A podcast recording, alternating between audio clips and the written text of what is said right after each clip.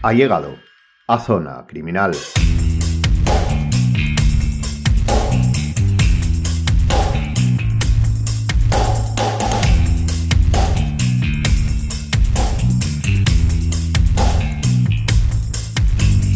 Hoy es uno de esos programas que si bien todos nos parecen importantes y nos satisface enormemente el prepararlos, estudiarlos, estructurarlos y narrarlos, es decir, el producirlos, no podemos negar ni disimular lo especial de este episodio. Es el primero, como ya habíamos anunciado, en el que traemos un invitado al podcast y eso nos hace tremenda ilusión. Tampoco es ningún secreto, puesto que figura en el título su profesión, detective privado.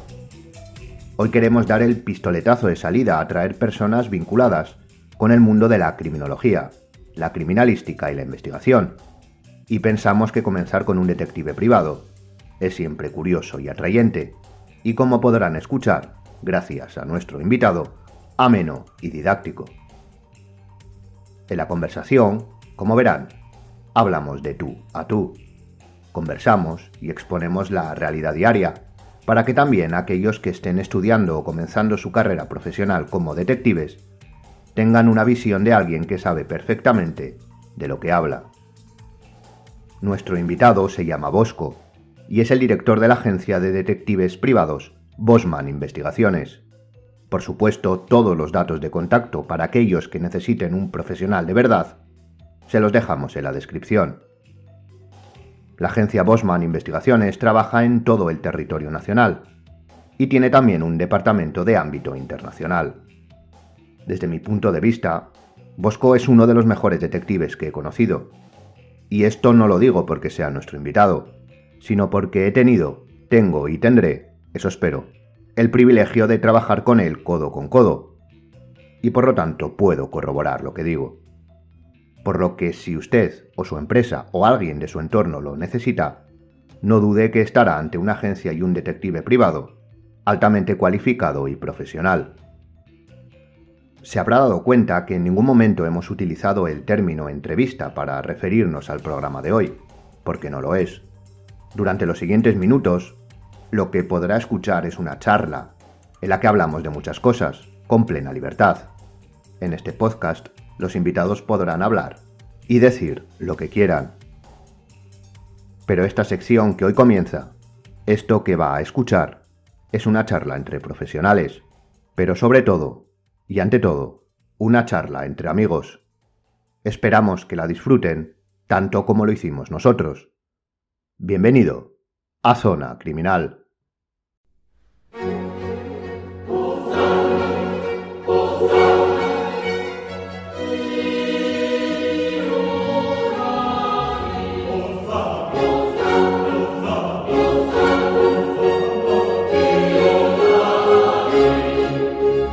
Estamos en la primera entrevista de Zona Criminal. Bosco, bienvenido. Muchas gracias, Iñaki. Estoy encantado de, hacer esta entrevista. Ok, nada, el placer es nuestro porque queríamos que fueras, que fueras tú. Nuestros oyentes se darán cuenta que, que nos tuteamos, pero es porque además de colegas somos amigos. Entonces, eh, para que no se sorprendan. Y queríamos hacer la entrevista sobre la figura del detective, que es un poco, como decíamos, o habíamos dicho en el, en el programa que ahí habíamos dedicado, que tiene cierto desconocimiento, incluso misticismo. Entonces queríamos traer a una persona versada y muy buena en su trabajo al, al podcast.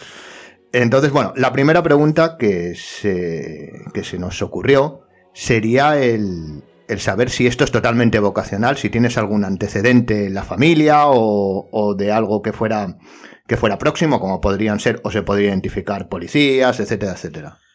Bueno, pues si te digo la verdad, eh, no tengo ningún antecedente en la familia. Eh, la verdad que nunca se me había ocurrido que podía ser detective, hasta que, bueno, estudiando la carrera de criminología, eh, hubo una asignatura en la que dimos la ley de seguridad privada, y ahí fue la primera vez que se me introdujo la figura del detective privado. Y bueno, eh, pensando un poquito en las salidas que podía tener la criminología y qué es lo que podía hacer en este momento, bueno, pues se me ocurrió eh, buscar y enterarme de qué hay que hacer para ser detective. Y bueno, pues eh, yo al tener la carrera, el grado de criminología, se me permitía sacarme la licencia en, un año. Y bueno, pues cuando lo acabé el grado, empecé con esto y así me lo saqué. Es un poco el paradigma que hablábamos en el, en el capítulo de que aunque el criminólogo y el detective no son la misma figura profesional, sí que son dos Em, dos mundos, dos disciplinas bastante unidas. Sí, están muy relacionadas porque al final, si te fijas en el temario que tiene eh, para detective privado, eh, más de la mitad se da en, el grado de criminología. Es por eso que luego te convalidan todas las asignaturas y, te puedes sacar pues la licencia en, menos tiempo.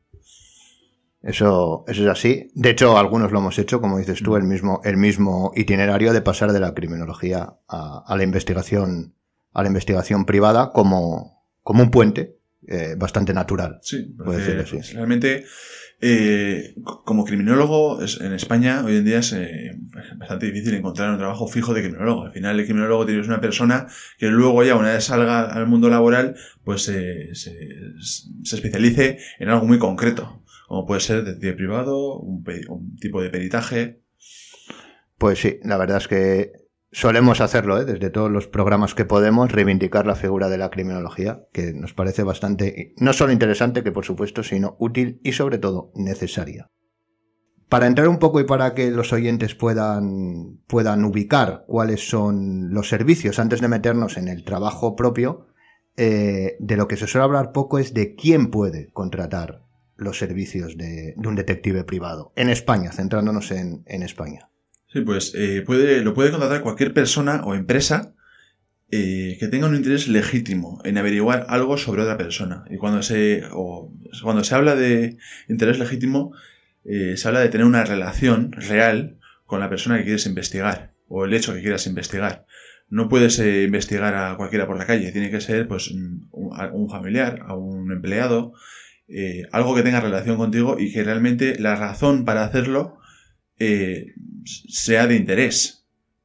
No puede, para tener una imagen ilustrativa, el vecino del cuarto no puede investigar al del quinto porque le cae mal. Exacto. Pero, por ejemplo, sí que podría investigarle eh, por, por ruidos, por ruidos que le Se podría investigar los ruidos.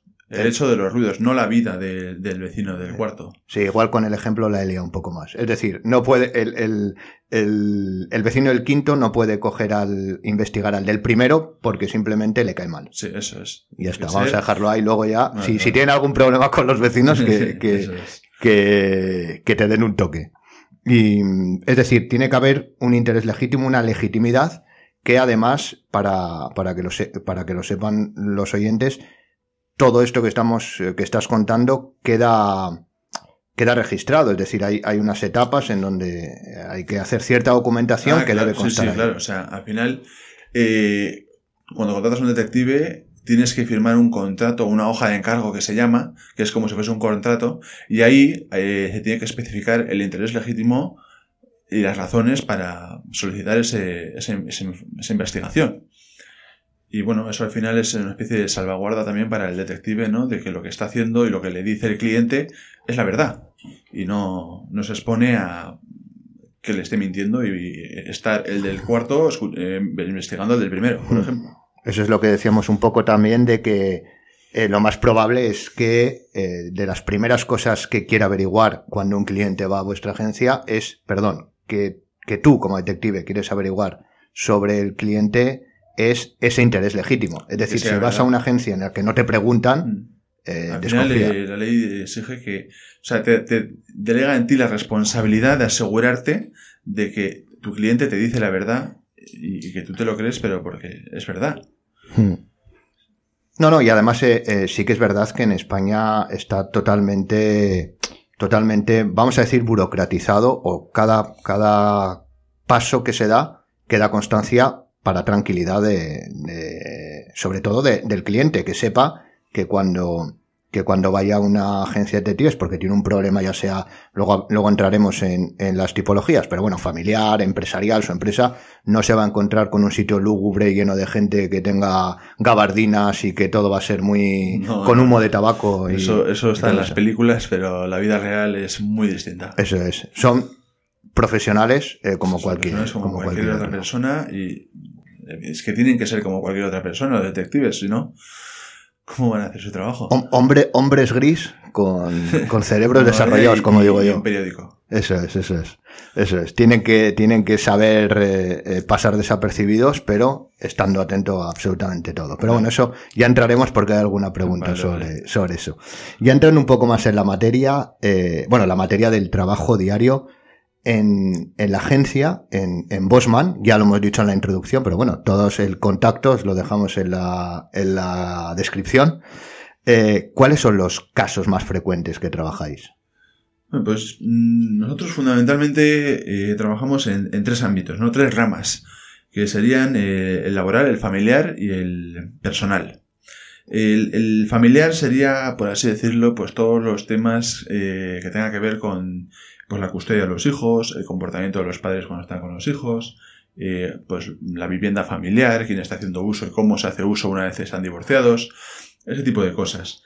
El personal eh, es lo que la mayoría de la gente conocerá de los detectives, que vienen a ser las infidelidades o ese tipo de cosas. Es un poquito sobre investigar sobre la pareja, si te está mintiendo o cosas así. Y luego está en lo que más trabajamos, que son los laborales. Eh, bajas laborales, bajas fingidas, eh, gente que te dice que le duele el tobillo y luego se va a jugar a tenis un rato. Sobre todo ahora, además, con el, con el tema del COVID habrá, habrá aumentado o... Sí, sí, desde luego. Eh, gente que se coge baja supuestamente por COVID y claro, antes, ahora ya se ha relajado, pero antes si tenías COVID y no podías salir de casa de ninguna de las maneras. Claro, antes es hace unos meses. Hace unos meses. Entonces, eh, claro, te encontrarás con gente que se pone que está de baja por COVID y luego se iba de copas con los amigos o, o se iba a jugar a, hacer deporte, al gimnasio, bueno, todo, todo relacionado con estando con gente. Claro, claro, sí, sí. Eh, bueno, los laborales sí que nos da mucho trabajo también porque pues, nos contratan empresas, nos contratan mutuas, eh, seguros. Y bueno, hay, en ese sentido hay bastante trabajo. Además, una cosa que, que, yo suelo decir siempre, y es verdad, y que lo hemos hablado alguna vez, eh, tú y yo, es que, mm, es que lo difícil de los laborales es, bueno, aquí al final estamos haciendo una entrevista y estamos viendo un poco los casos en eh, los que trabajamos para que se, para que pueda entender gente que no, no está, no está en el negocio. Pero sí que es verdad que los laborales es bastante, es bastante difícil porque muchas veces eh, existe un porcentaje en el que no se sabe muy bien si está, digamos, respetando o no respetando la baja, es decir, no todo el mundo que se queda, que coge la baja y eh, eh, se va a tomar copas cuando no puede, por ejemplo, o, se va, o se va de viaje, o, cuando no puede, o, realiza, por decirlo de alguna manera, movimientos o trabajos que supuestamente no podría. Muchas veces se mueve ahí en un, en un limbo, que hace como una vida normal, pero que podría interpretarse de una manera. O sea, no, es, no es tan fácil decir que una persona tiene una lesión o, la baja es por alguna cuestión en concreto y decir, ah, le he pillado haciendo esto, ya está. No, eh, hay que demostrar una continuidad sobre esa conducta. La persona tiene que eh, estar haciendo esa conducta de manera recurrente y le tienes que pillar varios días. No porque una persona le duele la muñeca y coge una bolsa, ya le van a, le van a echar eh, de la empresa sin ningún problema. O sea, tiene que ser eh, razones en las que eh, las acciones que hace esa persona investigada puedan poner en riesgo la recuperación de su lesión para volver a trabajar cuanto antes. Eh, y bueno, por eso es tan difícil a veces el tema de las bajas mm, pillar porque no siempre se hace todo mal, mal, mal, solo se hacen en algunos momentos. Entonces, claro, ahí, mm. depende, depende mucho. Eso, es un poco porque muchas veces igual que eh, se busca la empresa, el cliente, quiere buscar algo concreto que no se consigue porque no se está haciendo. También, bueno, eh, casos en los que están convencidos de que esta persona que está de baja no, no lo está realmente, o sea, o está haciendo vida normal, y luego y estás buscando a ver si hace la, la acción esa para conseguir, yo qué sé. Eh, que además está sobre aviso, que te han dicho, va a hacer tal, y, luego, no. lo hace. Entonces, bueno, y encima luego se piensan que es porque has hecho mal tu trabajo. O sea... Claro, sí, sí. Estamos aquí un poco esto, pero bueno, y después poniendo la realidad. Porque no, es verdad. Es, bueno, la, realidad es que cuando te contratan, por lo general, se pilla. Hmm. Quiero decir que... Sí, sí, que ya, ya vienen con... con... Sobre todo, por ejemplo, sí que es verdad el tema de que ahora creo, o al, o al menos yo tengo esa visión de que el tema los temas personales de pareja han descendido mucho, eh, temas de, cuernos, ¿no? Que se hablaba antes y tal y cual. Pero sí que es verdad que cuando, en, esos temas, sobre todo los temas de cuernos, por decirlo, de infidelidades, para, para ser un poco más finos, sí que cuando vienen, yo creo que más del 95% no fallan. o sea, es decir, vienen y saben. Eh, en temas de, de, parejas, la verdad es que he tenido algunos casos, pero eh, no he pillado prácticamente ningunos cuernos. O sea, a mí los que me han tocado son gente que se cree que le ponen los cuernos y luego no les ponen. ¿Ves? Y esto es, esto es, queridos oyentes, lo que, lo que llamamos eh, variables no controladas o variables extrañas. Tú te crees que sí, de repente viene Bosco y dice que no.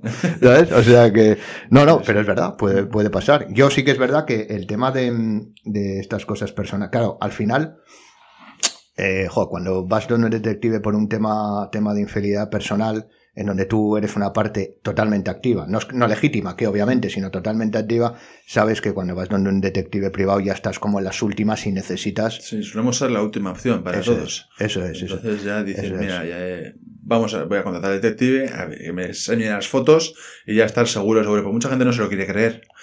eso, eso además es un problema cultural, porque yo he tenido eh, eh, ocasión y, además contacto con, con con gente y con clientes, sobre todo empresas y también particulares de fuera, y me refiero de fuera de, de, la cultura europea, podríamos decir, en donde el detective eh, privado no es la última opción. Es decir, cuando se tiene una empresa y se tiene una mínima duda, se va rápidamente a... Es que es lo que creo yo que debería ser. la figura del detective debe evolucionar en España y no utilizarla como última opción, sino como algo recurrente, más que nada para la tranquilidad pues del empresario como tal o sí, para, sí, para, asegurarte de un poquito de lo que hay, ¿no? Yo creo que en el mundo, yo creo que en el mundo empresarial, no sé cómo lo ves tú, pero es una inversión. El detective es una inversión. Debería, debería, ser vista como una inversión. Mucha gente la ve como un gasto, pero es una inversión. Y claro, realmente al final en el mundo empresarial, cuando acudes al detective ya la, eh, la relación con los trabajadores pues ya suele estar más desgastada porque has aguantado mucho. Eh, y bueno, lo recurres a ver ya para tener las pruebas, pero como dices tú, debería usarse más a menudo pues para, para buena, más que nada para buen ambiente de la empresa y no, ¿cómo decirlo? Eh, que no sea tu última opción ya que vas a ir a matar, a, por así decirlo, entre comillas, a matar al empleado, ¿no? Debería ser más, pues, un poco de, control de, de, que se está haciendo bien las cosas. Sí, sí, no, y además luego también, también a nivel, a nivel eh, sacan, o sea, fuera del nivel laboral, que es, que es así como tú dices, a nivel empresarial, cuando se va a hacer un negocio con, con, en, en un sitio, por decir, por no dar datos, ¿no? Pero en un sitio fuera y quieres obtener información de cómo son tus socios, tal y cual, mm. yo, o sea, yo siempre recomiendo que, que, se haga al principio y no al final. No cuando tengas una mínima duda, sino precisamente igual para no tener, para no tener dudas. Para no ¿eh? perder el tiempo también. Eso es, para no perder el tiempo. Es que yo, yo creo que en, España la figura del detective creo que cada vez está más valorada, también es verdad. Eh, pero sí que es verdad eh, también que tendría, tendría que ser, tendría, el detective tendría que ser más aprovechado por la sociedad en general. Porque todavía tenemos, yo creo mucho el, bueno, no San Benito, porque no San Benito, porque, porque es un servicio como otro cualquiera, pero que solo nos dedicamos a tema de infidelidades, tal y cual, cosa que está cambiando, eso está claro. Pero yo creo que hay entre el cliente que quiere el tema de la infidelidad y la empresa que lo que quiere es ayuda para, para, para sus, eh, para sus cosas, ya sean laborales, empresariales, de información, etcétera, etcétera. Eh, ahí hay un abismo que sería todos los demás pymes, eh, autónomos que podrían beneficiarse. Pero bueno, aquí, estoy de acuerdo. Aquí dejamos el, el eh, la, publicidad de, nuestra mejora. Luego, eh, aunque bueno, ya hemos visto que, hacéis una ramificación de servicios bastante amplia, si nos podría resumir, aunque sea incluso por casos, ¿eh? ¿cómo es un día de investigación? Ya sé que no será lo mismo hacerlo en eh, que sea un tema personal, que laboral, que familiar, pero grosso modo al menos. Bueno, teniendo en cuenta el tipo de investigación que por lo general solemos hacer, eh, bueno, al final eh, tienes que seguir a gente en su día a día, ¿no? Y la gente por lo general madruga. Por lo tanto, tú tienes que madrugar mucho más que ellos. Eh, dependiendo de dónde, a dónde tengas que ir, tendrás que levantarte una hora, dos o tres antes para ir al sitio, tienes que ir con tiempo, por lo tanto, pues bueno, mm, la hora, yo me suelo levantar entre las 4 y las 6 de la mañana, depende del trabajo, eh, para estar allí a las 7, 8 de la mañana. Eh, todo dependerá. Luego también, eh, bueno, te pasas muchas horas sentado. Al final, hasta que sale la persona a la que estás investigando, vas a pasar un montón de horas sentado y en silencio. Porque tampoco puedes llamar la atención. Aunque estés en un coche, no puedes estar con la música. Tampoco deberías estar con los auriculares porque tienes que escuchar lo que hay a tu alrededor. Lo que pueda pasar. Eso sí, una vez sale la persona, eh, pasa todo rapidísimo. Pasas de, de 0 a 100 en un segundo. Entonces, eh, bueno, Mm, más o menos así. Al final, yo es que nosotros nos dedicamos mucho más a, trabajo de, calle, se dice. Entonces, el trabajo de calle es así: es eh, estar parado y ponerte a 100 y empezar a seguir e intentar eh, coger las mejores imágenes que son muy complicadas. Muchas veces se trabaja horas para segundos horas de espera para segundos de grabación. Puedes, trabajar 5 horas y consigues 15 minutos de imágenes. Eso es, sí, sí. Yo, yo tengo que decir que Bosco es en la calle el, el mejor detective que yo conozco. Haciendo seguimientos y operativas sin, sin ninguna duda. Te lo agradezco. Es, es, de estos que es capaz de estar 10 horas sin que eh, pase nada y de repente en cuanto sale eh, se, pone, se pone a tope. No le, no le da pereza. No, ¿Eh? no, no, no me pereza. A mí me gusta mi trabajo lo que pasa es que sé las dificultades que tiene. Ese, sí, sí, sí. No, no, desde luego, desde luego. Y luego entran un poco, eh, o sea, al final el, trabajo en la calle es, es, lo que, lo que dices tú. Muchas horas de espera, poca, bueno, poca no, a veces hay mucha acción, pero, pero pasas de la, de la espera máxima, mm. que es como de, de la tranquilidad, al 100% en cuestión de segundos. Te puedes imaginar en invierno puedes pasar un frío de muerte, ya sea en el coche. Si, tienes suerte, estás en el coche, porque tienes que portar adelante. Si tienes mala suerte, tienes que estar de pie, con un paraguas, porque, hace, porque está lloviendo, hace frío eh, y bueno, te congelas. Y en verano todo lo contrario. Te asas de calor en el coche, sales fuera, pero claro, tampoco puedes estar a, a, plena vista. Por lo tanto, eh, el sitio más cómodo por lo general no suele ser el sitio en el que te puedes poner. Claro, claro. Sí, sí, eso es, eso es así. Y luego nunca hay un bar cerca. cuando Nunca hay un bar cerca, nunca, nunca, hay un banco. Siempre está de pie. Entonces, eh, Aunque es posible que haya 200 bancos y justo el que el, eh, donde te vendría bien a ti eso es, nunca, nunca va a estar. Eso es la, esa es la ley, no sé si a Murphy, pero es la ley de eso, eh. eso es, sí, sí, sí, sí. No, y luego además también eh, ir al baño es una aventura cuando estás de vigilancia. Bueno, tengo que decir que ir al baño es prácticamente imposible. Por lo tanto, tenéis, bueno, yo hago uso de la famosa botella de agua. Ah, ya, es que es verdad, es verdad. No, tienes opción. O meas en la calle y te ve a todo el mundo, o te metes en la parte de atrás de tu coche y meas en una botella y vuelves a salir. Eso es, y eso, pues, reduce las probabilidades de que la persona salga y tú justo estés en el baño. Porque si te vas al baño es cuando va a salir el tío. Es otra ley inalterable, o sea, es como la gravedad, o, por supuesto. Eso, es así. Eso es, así, eso está probado, ¿eh? Es una, ley natural, es una ley natural. Sí, sí, sí. No, no, la, calle, bueno, yo creo que al final todos hemos empezado haciendo, haciendo, haciendo calle y, y, hombre, es lo más duro. También es verdad que luego, pues es lo más, lo más gratificante también. Eso te iba a decir. Es muy duro, pero es muy gratificante cuando has tenido un seguimiento muy duro, muy estresante eh, y has conseguido imágenes y no te han pillado y todo ha salido bien y ya haces el informe y ves lo bien que te ha quedado, es súper gratificante. Mm, Pero también te digo que como no consigas nada, te llevas un palo, te vas a casa con, todo. Muchas veces este trabajo, sobre todo en la calle, eh, yo lo hablaba también con algunos compañeros, pasas de, de pensar eh, cuando te sale bien, joder, qué, qué bien, qué bien todo, tal, no sé qué, a el día o en el momento, el día. Eh, que no consigues nada, aunque no voy a ser tu culpa, que también puede ser que la hayas perdido por 20.000 circunstancias, tal, eh, llegas a casa pensando todo lo contrario.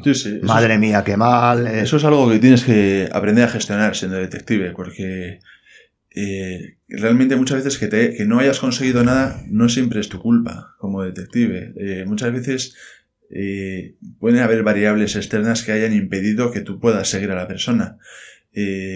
Puede que tú pienses que la persona te haya podido ver, luego no te ha visto en realidad, pero bueno, mm, andas con la paranoia ahí. Y, o por ejemplo, estás haciendo un seguimiento en coche, eh, entras en la ciudad y se te mete un coche delante de, de tu investigado que va en otro coche más adelante, hostias, ya eh, el de delante empieza a ser un poco lento, duda un poco, se pone el semáforo en ámbar, frena con mucha antelación y se te escapa y no tienes nada que hacer. Y tampoco ha sido tu culpa, porque tampoco puedes andar comiendo el culo a uno todo el día. Claro, no, no. es que te pille. Y además, y además que todo esto lo piensas después de 12, 13, 14 horas eh, tal, que tienes la química de tu cuerpo.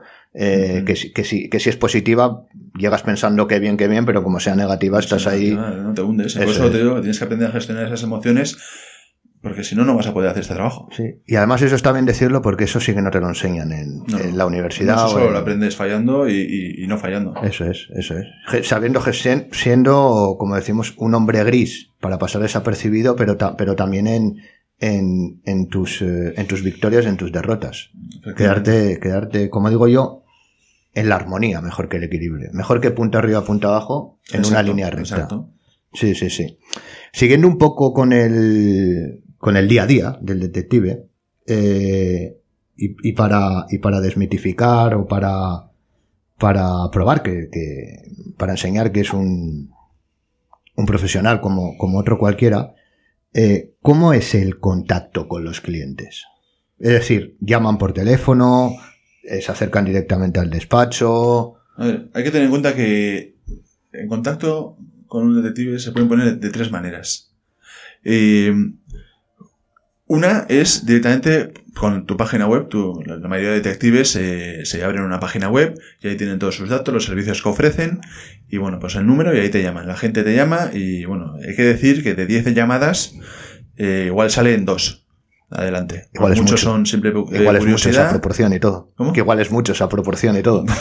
igual es mucho, fíjate. Pero sí, muchos llaman por curiosidad y luego pues ven lo que hay que hacer o lo que sea y ya no les apetece o no, les merece la pena. Luego otra forma también es eh, el boca a boca. El boca a boca funciona mucho, sobre todo con profesionales, ya que si tú trabajas para un despacho de abogados y te ha salido bien, esa gente conoce, los abogados conocen a otros abogados y se van recomendando y así, eh, si haces bien tu trabajo, eh, pues, pues te recomendarán.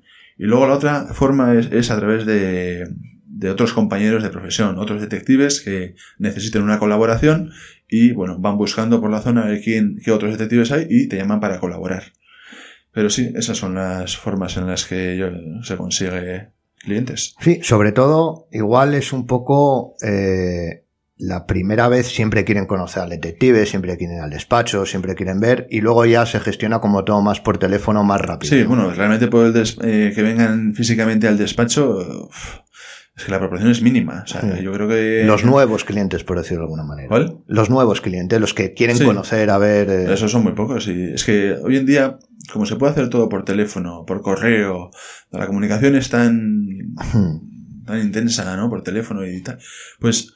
No se, no se necesita por lo general verles en persona. Y los, los clientes tampoco lo solicitan, ¿eh? Hay alguno que sí, y bueno, pues oye, viene al despacho y hablamos, pero por lo general. Sí, porque también vienen recomendados, entonces ya, ¿no? Te puedo decir que en un año, por ejemplo, he recibido a una persona, de todos los casos que he tenido.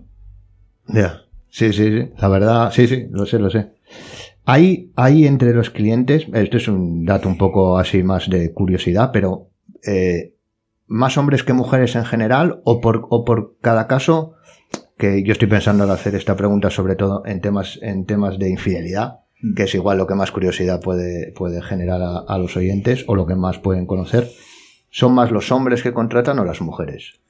Es curioso, pero en el tema de infidelidad en concreto, a mí me han llamado más mujeres. para investigar. para investigar a hombres. Te diría que no me ha llamado ni un hombre. Pero eh, sí que es verdad que para temas laborales solo me llaman hombres bueno, alguna mujer, eh, alguna abogada, o sea, pero al final son profesionales. Hmm. Pero en lo que es tema personal y, y por ejemplo, los familiares también, ahí eh, llaman mujeres fundamentalmente.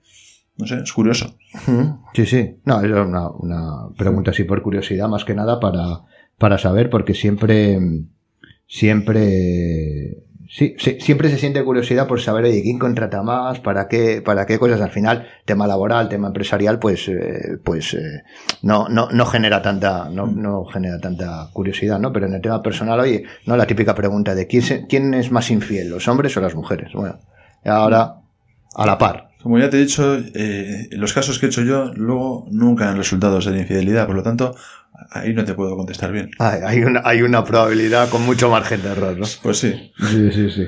igual quiere decir que, no sé, que las mujeres son, más desconfiadas, no lo sé. O más listas, o, lo hacen mejor, o... los hombres piensan menos y son más a lo loco. Sí, yo, yo no sé, tampoco te sabría decir, ¿eh? porque hace tiempo que, no hacemos nada de tema de, de infidelidades pero yo creo que hubo una época hace, hace tiempo que sí, que sí podíamos hacer más, y yo creo que estaba al 50%, más o menos, ¿eh? no te sé decir, pero, pero más o menos que podían contratar o, podían venir como clientes hombres y mujeres al mismo porcentaje. No, te, sabría decir, pero iba como muy, muy por épocas. Me refiero por épocas, sobre todo estivales, en verano, pues claro, es que ahora llevamos, por ejemplo, mucho tiempo sin, sin fiestas en verano, que era una época en donde se contrataba. Igual es por eso que yo no. Puede ser, ¿eh? puede ser. Sí, que es verdad que cuando hay festividades eh, y esas cosas es cuanto más se contratan temas personales. Sí, pues las, las fiestas de los pueblos, de las ciudades, eh, tal, pues sobre todo nosotros, yo ha habido años que nos lo hemos pasado, eh, pues eso, pues de, de, fiesta, pero trabajando. Sí, sí. Luego, Volviendo un poco a lo que hemos comentado al, al, principio de, de, que cuando entras a un despacho de detectives es, un, es, es una oficina profesional más, no es nada de, del otro, no, no es nada que se asemeje igual a lo que podemos tener en el, en el inconsciente colectivo, ¿no? O, o en el acervo más, más popular. ¿Crees, eh, bueno, básicamente me estoy respondiendo yo, pero bueno, eh, ¿crees que existe una, una coincidencia o, o crees que es igual la imagen que se puede tener del detective en la cabeza de alguien que no lo conozca y que esté influido por las novelas, mm. no solo por las películas, porque siempre estamos con las películas, pero también las novelas, eh, Sherlock Holmes, Hercule Poirot, todos estos, eh, con lo que es a día de hoy, y vuelvo a repetir sobre todo y centrados en España, un detective privado. Sí, bueno, la gente, sí que es verdad que incluso yo, antes de empezar con este trabajo, eh, tenía la, pues la, idea, ¿no? Eh, gabardina, sombrero, gafas, eh, sentado peleando el periódico. Eh, claro, y tienes que tener en cuenta que eso es de todo menos discreto hoy en día. O sea, tú ves a un tío con sombrero, solo con un sombrero ya le miras. Por lo tanto, un detective debe ser lo más discreto posible, vestir como de calle, una persona normal. Tampoco tiene que haber, no hay un tipo de detective perfecto, uno grande, pequeño, tal. Al final tienes que pasar desaparecido, parecer una persona normal. Y bueno, pues evidentemente no se asemeja a la realidad lo que unos piensan, lo que se puede llegar a pensar que es un detective por las novelas, con la realidad. La realidad es que probablemente nunca veas a un detective en la calle o no te fijes en que haya un detective, pero los hay. Sí, y, además, y además te, te, adaptas. Es decir, eh, un día si vas a hacer una vigilancia a un sitio de fiesta, no vas igual de vestidos que si te toca ir a, a un grupo de empresas en, bueno, no sé tienes que ir eh, al, a un club de golf porque tienes que seguir a una persona allí, no te puedes vestir en chándal. Eso es. Tienes que ir vestido un poquito como, eh, pues, en lo que vas a ir allí. Eh, si vas a ir a ver un partido de fútbol, pues normal, o sea, a ver un partido de fútbol, no, a seguir a alguien viendo un partido de fútbol, te, pondrás la bufanda del equipo en el que estés, te tienes que... Mimetizar, sí. sí te tienes que camuflar un poquito ahí con la gente. Y, es, y eso además se estudia, o sea, se estudia, se, se tiene en cuenta a priori. Claro. Es decir, los casos se organizan. Hay, una, hay un trabajo pre-laboral eh, que, que, que, tienes que saber qué te vas a poner, tienes que pensar lo que te vas a poner. Esto no es te levantas por la mañana y coges lo primero que debes. Tienes que investigar la zona en la que vas a estar, hmm. eh, a quién vas a seguir, por dónde puede que se mueva. Si se, si se tiene esa información, mejor. Si no se tiene, pues bueno, vas, vas descubriéndolo.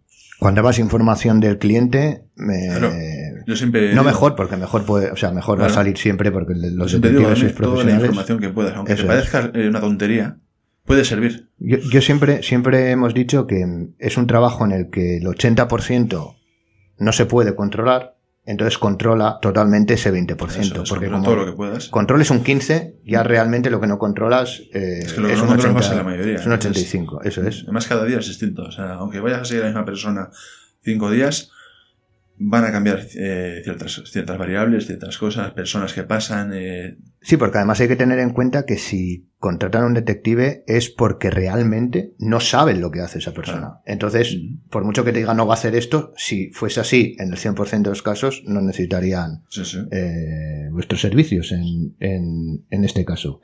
Y luego también es verdad que esta pregunta que siempre, yo creo que siempre se hace a los detectives, si somos como los de las novelas y tal, luego si te paras a pensar, es que mientras me, estaba, estaba respondiendo, me he dado cuenta yo también de una cosa, y es que Obviamente los detectives de verdad en el 2022 eh, no son iguales como los de las películas, pero es que los de las películas tampoco son igual que los de los libros o los de las series. Es decir, Sherlock Holmes y el de la jungla de cristal no tienen nada que ver.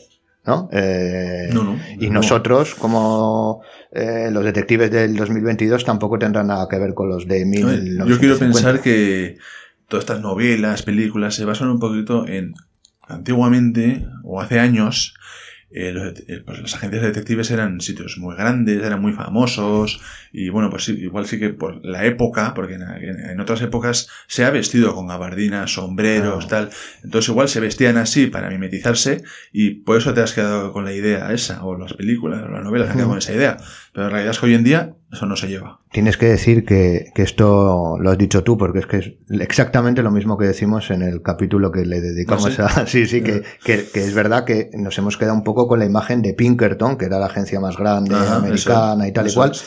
Y, y, luego es una mezcla como entre Pinkerton y Sherlock Holmes que, o, o Poirot, que son los más Mm. famosos, y ha llegado hasta nuestros días. Pero eh, la lógica más elemental, como bien has dicho, es que una persona ahora con gabardina y con un periódico, ya con un periódico eh, de papel ya Sí, levanta sospechas sí, ya. O sea, nadie ya va con un periódico de papel en un banco sentado, ¿sabes? Tendrías, tendrías el móvil. Pero sí, sí. Pero bueno, lo más importante aquí es eh, que quede claro que los detectives privados son profesionales altamente cualificados, Exacto. altamente preparados y que van a van a, a trabajar en, en, en el caso. En, Y, que no los vas a notar. No Eso los vas a notar porque van como una persona normal por la calle. O sea, Uno más, a un buen detective no lo vas a ver. A ver, el detective está centrado en que el- su investigado no le note. Pero si eres muy bueno, no te notará nadie en la calle. Eso es, eso es. Controlar todas las variables. Eso es. La metodología aplicada a la investigación privada. ¿Cuál, eh, a grandes rasgos, eh, pero cuál es el itinerario para convertirse en detective en España? Porque debemos decir que es eh, bastante exigente en comparación con otros países de nuestro entorno y que no son tanto de, de nuestro entorno. A ver, que yo sepa, hay dos formas de sacarse la licencia para ser detective privado. La primera es hacer el curso, que te lo- bueno, es un curso que lo tiene que dar eh, o una universidad o se la delega a un centro formativo, pero a través de la universidad que previamente le ha dado permiso el Ministerio de Interior. Eh, y es un curso de tres años. En esos tres años se dan todo tipo de asignaturas, eh, sobre todo eh, criminológicas, muchas, de investigación, se da mucho derecho civil, laboral, mercantil, o sea, te prepara un poquito para eh, lo que va, para el mundo en el que te vas a mover. Pero son tres años, es casi como un grado. Y luego la otra forma es hacer un grado de criminología, como hice yo, y luego convalidar todas las asignaturas que puedas y solo tienes que hacer las asignaturas que te quedan Hmm. para sacarte la tip y por, por lo general será un año. Sí, ahora, de hecho, ahora que, que me estabas eh, contando esto, me acabo de acordar, y no sé si será, bueno, no sé si será verdad, no, es verdad, pero no sé si exactamente cómo funciona. Creo que hay unos gra- creo que hay un grado ahora que se llama de criminología y de seguridad, y que llega un momento en el que puedes elegir Sí. como especializarte en seguridad ver, pública eh, o, o no me acuerdo en qué universidad Además, era. creo que me lo dijiste. Sí, creo, Vale. no me acuerdo en qué universidad era, creo que era la de Alicante. Eh, no estoy seguro, ¿eh? pero en cuarto de carrera, creo, o en tercero, eh, te dan para elegir tres, tres itinerarios dentro de la carrera de criminología. Y uno de ellos es seguridad privada. Cuando haces, escoges esa vía, terminas la carrera con el grado de criminología y la licencia de detective privado. Por lo tanto, me parece una opción muy buena para el, diploma para sacarte la licencia. Vamos a ser, Sí, decir, bueno, eh, porque luego la tienes para que luego no digan nada. Pero bueno, Sí, sí, es que no tienes que hacer luego un curso de un año. cuatro años tienes todo. Era como antiguamente eso se hacía con el, con el, antes de ser criminología grado, eh, cuando era título propio se hacía eso. El último año creo que podías elegir eh, eh, especializarte en seguridad pública o en, o seguridad privada y luego ya podías solicitar la TIP, Mm. Que es la tarjeta de A identificación. mí me parece una opción muy buena para la criminología realmente porque teniendo en cuenta que no vas a salir con un trabajo de criminólogo como tal, porque hoy en día no existe ese trabajo. Bueno, se lo puede, o sea, sí existe de manera privada, de manera pública no lo hay. Creo que últimamente están saca- igual sacan en Últimamente parece que parece que, que yo por las noticias que, que, que- bueno y que hemos comentado alguna vez parece que se está moviendo algo, pero bueno. Pero bueno, en cualquier caso es una muy buena opción porque sales con la carrera de criminología, el grado de criminología y, y con opción a sacarte la TIP para detective, pero la TIP es la licencia. Eso es, sí, sí. Y, Y, luego, bueno, eh, luego ya si quieres hacerte detective, una vez tengas la TIP, bueno, pues tendrás que dar de alta un despacho, es obligatorio, y eh, bueno, pues para ello tendrás que llevar una serie de trámites administrativos, como darte de alta de autónomo, eh, y, bueno, tienes que darte de alta en Hacienda también, hmm. y bueno, eh, luego andará, es que no me acuerdo muy bien ahora cómo... Sí, pero bueno, todos estos datos Mm. el- en, en seguridad privada de la Policía Nacional, que es, eh, que es eh, quien Sí. lo lleva, te lo Sí, dice. ahí te lo, te lo Yo es que todo. tampoco lo recuerdo, pero, Pero es- pero bueno, pero que sé está que en, la, hay que llevar- en la página web Bueno, está hay que hacer una perfectamente. serie de pasos para, para poder ejercer finalmente, porque tú con la TIP, oye, no puedes ejercer solo. Necesitas tener un despacho y aparte el libro registro, tenerlo dado de alta en, la- en, pues en Sí, y seguridad además privada. ahora está el Registro Nacional de Sí. Seguridad Privada, que Sí. también para garantizar lo que hemos dicho un poco al principio, para garantizar sobre todo al, al, al cliente que Eso estás es. ante un detective de, de, Claro. De verdad, un detective habilitado y que está al corriente de absolutamente todo. O sea, no solo la TIP, sino que también tiene que tener su registro, su número de registro de despacho, etcétera, etcétera. Se te firmar el, el contrato de, de- el documento de encargo, todo, todo, todo esto. Es decir, que no es llegar ahí lo que decíamos antes, ¿no? Pues Mm. estás ante un, ante un profesional. Luego, eh, dentro, y, y yendo un poco con esto también, sobre el tema de la regulación, de la ley, que nosotros estamos dentro de la ley de, de seguridad privada, ¿qué te parece? En términos generales, la Sí. ley. Bueno, yo sí que creo que se debería sacar una ley específica para los detectives privados. Yo también lo Es creo. decir, no podemos equiparar en la misma ley a pues, los vigilantes de seguridad, por ejemplo, con un detective privado. Son dos, dos profesiones completamente distintas que requieren de conocimientos pues, bastante distintos. Luego también te diría que eh, al detective privado se le deje acceder, ya que tenemos eh, una regulación tan estricta y eh, tenemos que sacarnos unos cursos de, que te dan una formación muy rica, hombre, pues que nos den acceso a más cosas de las que se nos da, porque no se nos da acceso a nada. En realidad, No, realmente nada. solo tenemos la- las herramientas que tiene cualquier persona para buscar eh, información. Entonces nos tenemos que buscar la vida. Eh, sí que estaría bien pues tener acceso a una base de datos de, pues yo qué sé, de, de- de El- coches, de... El plus que da el detective no es que tenga acceso a, a más información que un ciudadano Eso normal, sino, sino la capacidad de saber dónde buscar. Eso, sabe cómo buscar y sabe buscarse la vida para... para La rapidez. Sí, exactamente. Y... No, yo estoy, yo estoy completamente de acuerdo contigo. ¿eh? Yo creo que mm, eh, eh, habría que tener una legislación aparte y creo que el detective privado en España, vuelvo a repetir, ya ha demostrado que es un profesional eh, altamente cualificado y que aporta eh, muchos beneficios. La gente suele decir, no, el detective privado aporta mucho a la sociedad. Bueno, yo la verdad es que me conformo con aportarle a mi cliente. hmm, O sea, si a la sociedad en general, eh, hombre, me parece poco humilde, ¿sabes? Es decir, es decir, que aportamos yo- yo, eh, cada uno, pero bueno. Eh, pero sí creo que necesitaríamos una legislación, eh, no, no para restringirnos, sino, sino para, para estar, eh, para dar las herramientas para que ese trabajo realmente sea más beneficioso. exacto. Porque si no, estamos en un, en un totum revolutum, eh, en donde al final yo creo que no sale favorecido nadie. Ni salen favorecidos los compañeros eh, vigilantes, eh, ni sus especialidades, ni los escoltas, los vigilantes de seguridad me refiero, para no llamarles vigilantes, para utilizar bien Sí. el término. Eh, y luego sus especialidades, estamos nosotros. Entonces creo que al final yo creo que, mm, y, y teniendo en cuenta que incluso tenemos objetivos, finalidades y servicios tan diferentes, Exacto. al final es el que mucho abarca, poco aprieta. Claro. Entonces yo creo que sería, eh, porque yo creo también que la seguridad privada es tremendamente importante. Hombre, sí, yo también lo creo. Al final la seguridad privada es lo que es, es privado, es de cada uno, y cada uno tiene sus, sus, sus problemas y, y sus cosas. Por lo tanto, eh, ostras, teniendo en cuenta el trabajo que nosotros realizamos, sí que estaría bien que es una ley diferente en la que se especificase de manera distinta nuestro trabajo frente al de otros sectores de la seguridad privada. Bueno, pues como has dicho tú. Sí, sí, sí. A mí los vigilantes de seguridad, por ejemplo, la vigilancia eh, privada, vigilantes, escoltas eh, y demás especialidades, eh, eh, guardas rurales. Mm.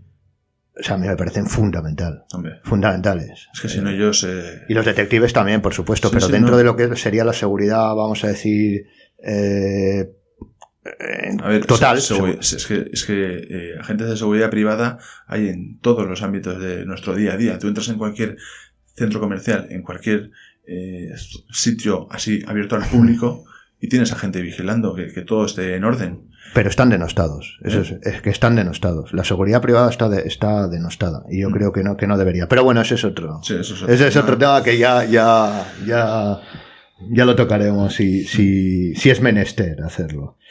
Eh, es que eh, no sé, tenía, tenía un, un esquema preparado, pero ya nos hemos puesto a hablar y, y Sí. lo, lo llevaba, ya está des- desestructurado. Pero eh, básicamente, y, y luego ya entrando un poco, o sea, dejando ya un poco el tema de la regulación, de los estudios y tal, ¿crees que el detective tiene que tener, o la persona que se dedica a la investigación privada o que quiera ser detective, tiene que tener unas características personales, vamos a decir, o, o que se puedan entrenar, que no las tengas, pero que se puedan entrenar más allá para quitarte una, ¿no? Como en el 1, 2, 3. O sea, quitando la paciencia, que eso ya se da Sí, por hecho que tienes que paciencia tener una se tiene que paciencia. dar por hecho porque como no tengas paciencia tienes poco recorrido aquí. Sí, sí, Y, además la paciencia se entrena. ¿eh? La paciencia se entrena, porque yo, por ejemplo, considero que, eh, eh, que tú, de normal, o sea, en, en tu vida normal, eres más nervioso y en cambio luego trabajando eres súper, tremendamente tranquilo. Soy bastante más nervioso Sí, sí, en mi en- día a en día, tu vida a día, teniendo sí. que esperar en cosas de mi día a día que cuando estoy trabajando. Porque al final sabes que tienes- te toca esperar y bueno, pues te mentalizas para ello. Pero sí que te diría que, bueno, hay cualidades que, podría, que necesitaría tener una persona que se dedicara a esto, pues yo te diría que hay que ser bastante rápido de mente en ciertas ocasiones o tener capacidad de improvisación. Eh, tú no sabes lo que va a pasar. Eh, tú puedes estar siguiendo a una persona por la calle y de repente se gira, sí, pero sin ninguna razón. O, no se gira en horas y de repente, ¡fum!, se gira. Claro, tú tienes que ser capaz de en ese momento, eh, en un segundo o dos, buscar algo que hacer y que no parezca que estás, haciendo, que estás haciéndolo a propósito. Es decir, tú tienes que ser capaz de girar la cabeza y lo primero que ves, eh, según giras la cabeza a tu izquierda, pues parece que lo estabas haciendo desde hace un rato. O sí, Hmm. o sea, al final eh, tienes que ser capaz de improvisar ante todas las situaciones que te van a venir. Te- o sea, es que no, no sabes lo que, lo que vas a tener. Eso también viene bien pensar un poco antes, ¿no? Intentar... Bueno, lo mejor es, si sabes un poquito lo que, pues te dicen, oye, mira, tiene que venir a esta casa y va a trabajar aquí. Hostia, sabes un poquito lo que hay. Pero cuando de repente, que viene aquí para ahí, ¡fum!, se desvía, hostias, ya mm, te encuentras Mm. de todo lo desconocido, ¿no? Pero bueno, por eso digo que también hay que ser valiente en algunos casos. O sea, si eres una persona que, que, que, que te echa para atrás ciertas situaciones, pues lo vas a tener complicado porque te van a meter en unos líos algunos, te vas a meter en unos sitios eh, que, que en ocasiones te puede llegar incluso a dar miedo. Pero, pero bueno, eh, eso cada uno se va haciendo. ¿no? Gestiona. como- Quiero decir, eh, yo he sabido de casos de gente que vas a colaborar y, y no se atreven a meterse en un garaje porque está muy oscuro y se piensan que le van a pillar porque están ellos dos solos. Pues sí es verdad que, que te puedes enfrentar a situaciones y si te pillan, por ejemplo, la, la cosa se puede, se puede poner bastante agresiva. A la gente no le gusta que le sigan por la calle. Hombre, Eh, entonces, eh, si te pillan, se puede poner una cosa difícil. Y por último diría que hay que ser un poco cotilla, por así decirlo, ¿no? Tienes que tener ganas de ir más allá. Porque si te quedas solo con, va, he pillado esto, ya no más, pues bueno, vas a tener muy poco que enseñar a tu cliente. Lo mejor es ir más allá, seguirle, intentar meterte hasta la cocina, evidentemente con mucho cuidado, pero... y dentro de la legalidad. Claro, porque cuando te a, a- metes- a la cocina, eh, cocina, cocina. bueno, es una forma de hablar. Pero, pero sí, o sea, tienes que intentar ir más allá y, y buscar todo lo que puedas. Sorprender a, a, a ver, nosotros somos eh, autónomos todos y, y tenemos que intentar sorprender al cliente para que se quede muy contento con lo que le das. Entonces, si te quedas solo con lo básico, bueno, va a estar contento si le has pillado, pero si le das mucha más información de la que esperaban conseguir, y eso solo se consigue metiendo las narices y, y- insistiendo. Claro. Incluso, incluso también a, que es muy importante, que muchas veces yo creo que también lo olvidamos a nivel estético.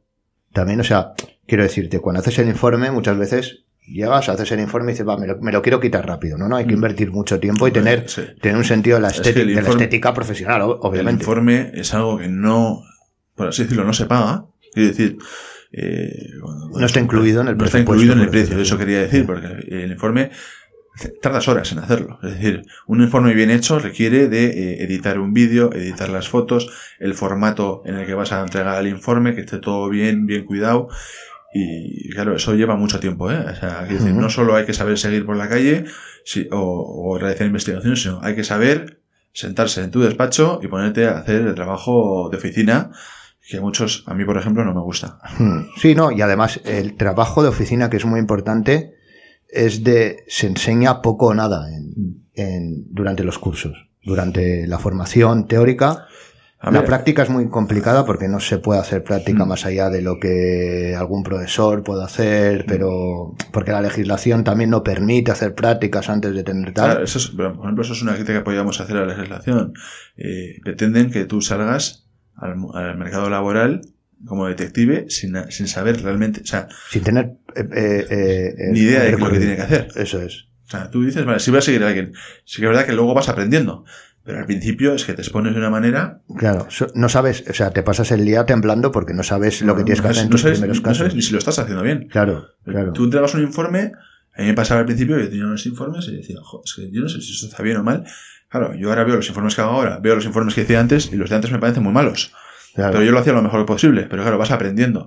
Y estaría bien que los gente que esté metida en los cursos pueda tener algún tipo de práctica. No te voy a decir seguir por la calle, pero sí ayudar e intentar hacer informes, ir aprendiendo poco a poco estas cositas que sí que podrían hacer. Yo creo que, eh, que eso siempre mejora y, y fíjate, esto es una cosa que yo creo que le pasa también a la criminología. En cuanto entran a dar clases detectives con experiencia, igual que cuando entran a, tra- a- a dar clases en criminología, criminólogos con experiencia. Claro. Cambia absolutamente Claro. todo.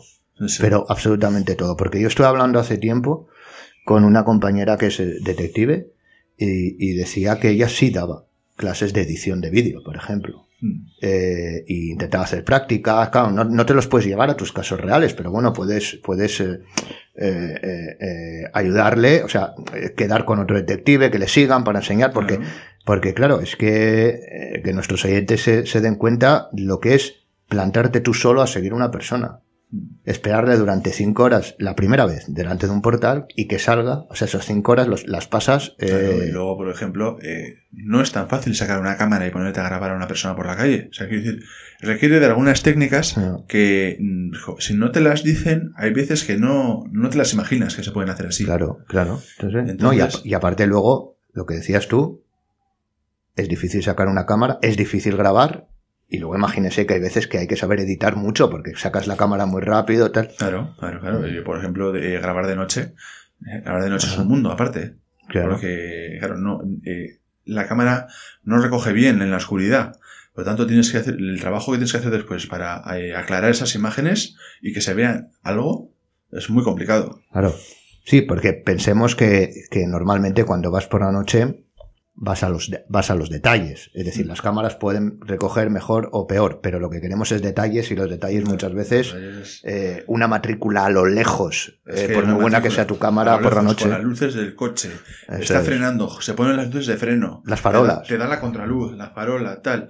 Es complicadísimo de noche. Sí, sí, no, por no. eso, justo para esos casos, saber editar es fundamental y que te enseñen qué es lo que tienes que editar concretamente, pues bueno, estaría muy bien. Y eso te lo puede enseñar cualquier detective siempre que puedas hacer prácticas, por ejemplo, Claro. con ellos. Ahora, también tenemos que decir que la crítica, la crítica es real y, y los primeros, pero también es, y los primeros veces siempre se pasa muy mal y siempre, como en todos los trabajos, ¿no? Pero aquí tienes un plus añadido de que estás solo, digamos, ante la calle, por decirlo así.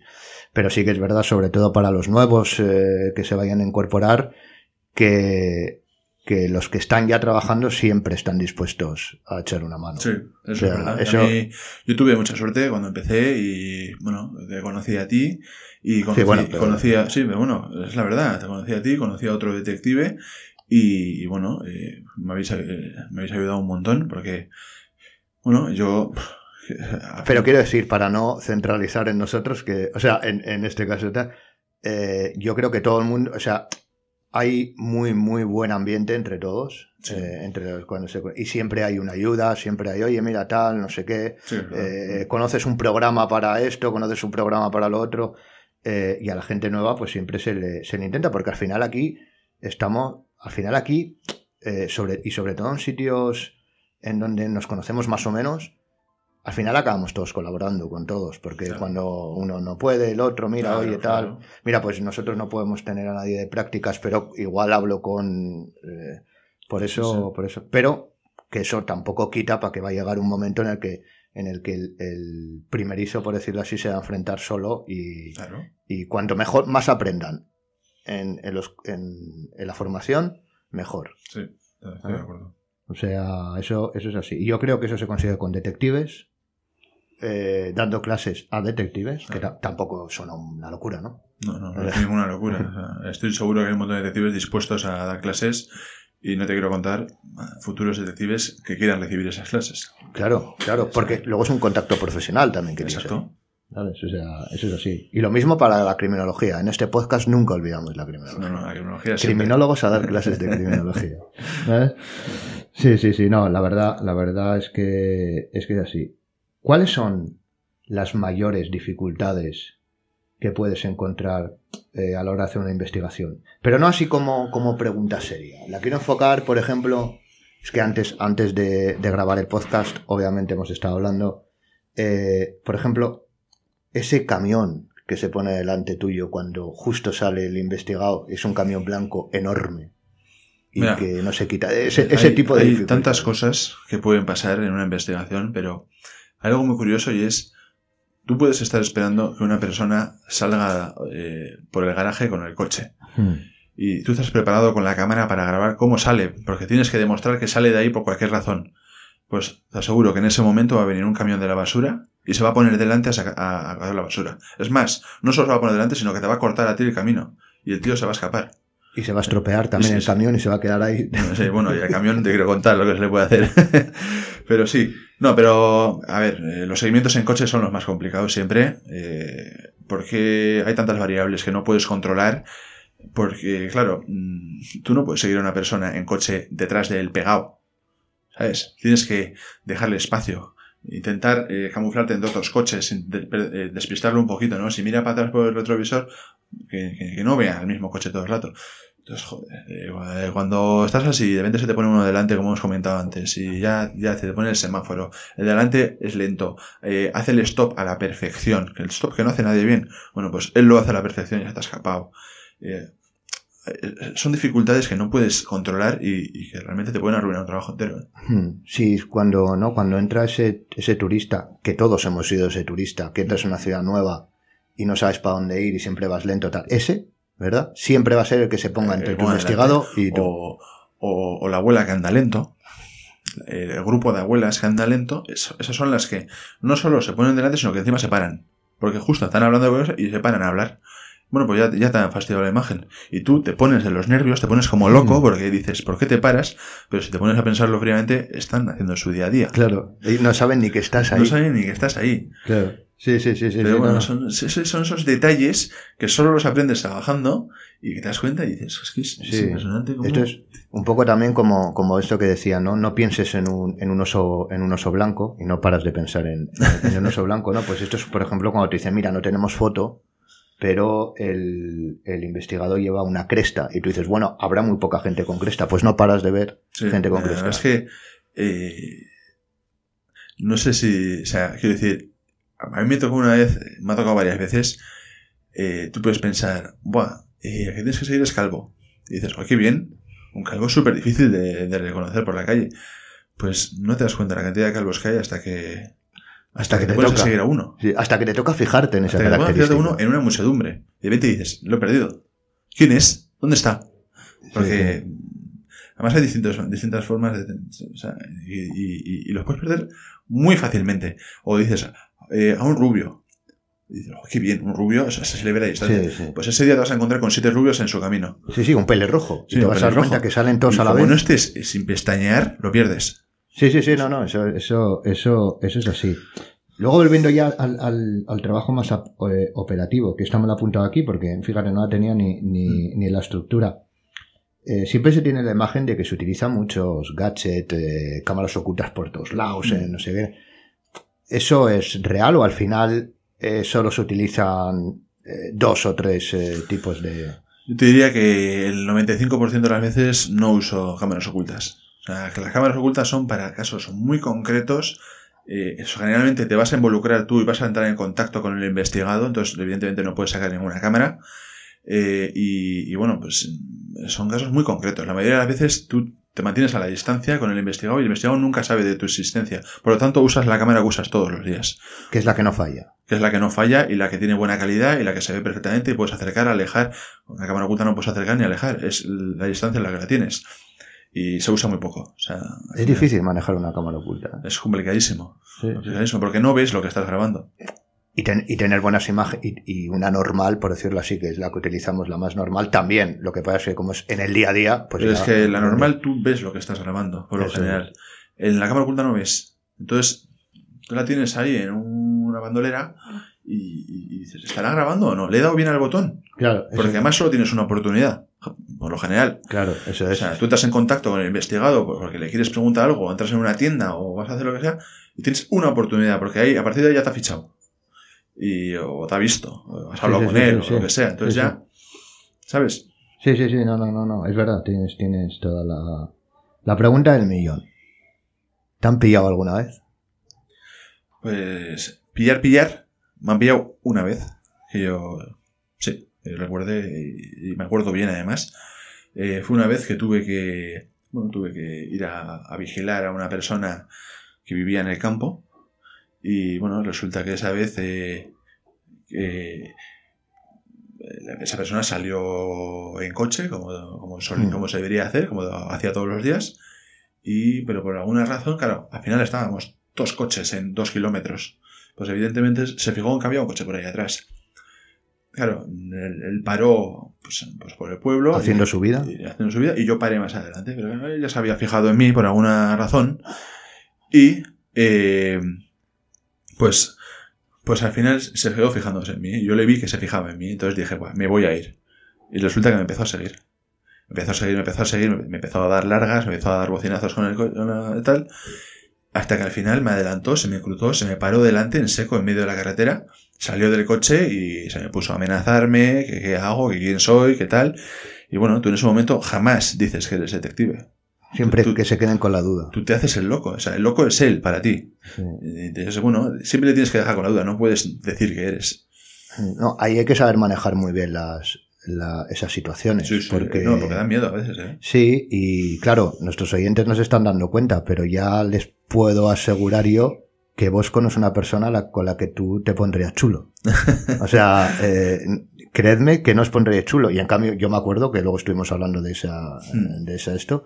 Y claro, la gente cuando está en esas situaciones, nosotros sabemos que somos detectives, que somos profesionales, que nunca vamos a hacer absolutamente nada, aunque podamos, siempre vamos a intentar, pues, eh, que, que nos, eh, que se quede con la duda, siempre nos vamos a ir, siempre tal, siempre cual.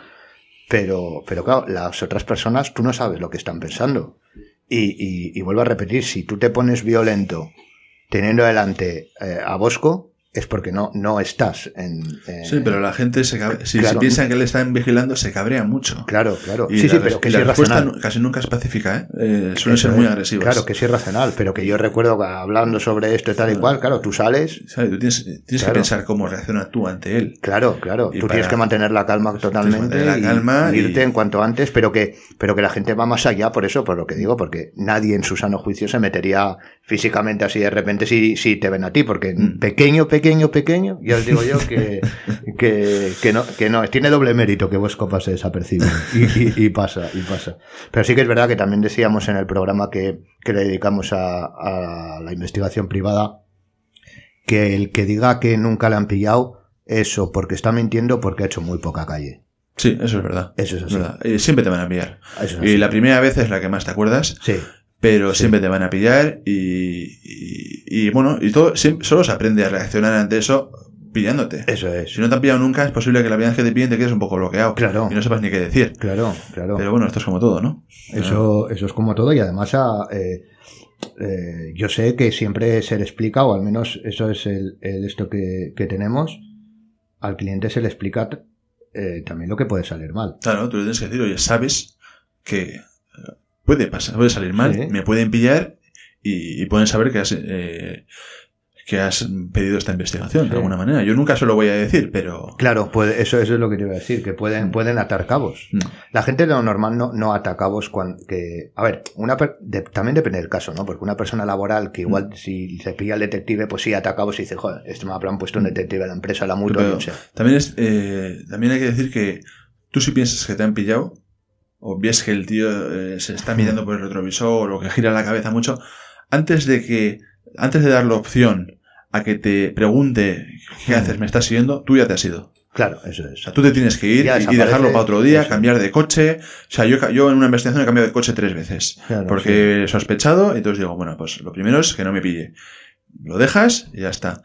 Ahora, hay gente muy, muy observadora. Sí, sí. No, no, y hay gente que sabe que lo está haciendo muy mal. Bueno, y te pueden pillar. O sea, no, no. No. O sea, es decir, no somos invisibles, somos personas normales que siguen a otra y te pueden ver. Claro, claro. Otra sí. cosa es cómo gestiones tú el, el que te puedan estar viendo. No, y que, oye, que luego también se pueden, se pueden investigar casos. Eh, yo hace tiempo habla- hablaba con, con una persona y es verdad que nos decían es que eh, la gente que investigáis, o sea, los, eh, nosotros los detectives no podemos eh, investigar delitos, eh, delitos eh, públicos, ¿no? Perseguibles de oficio, pues tal.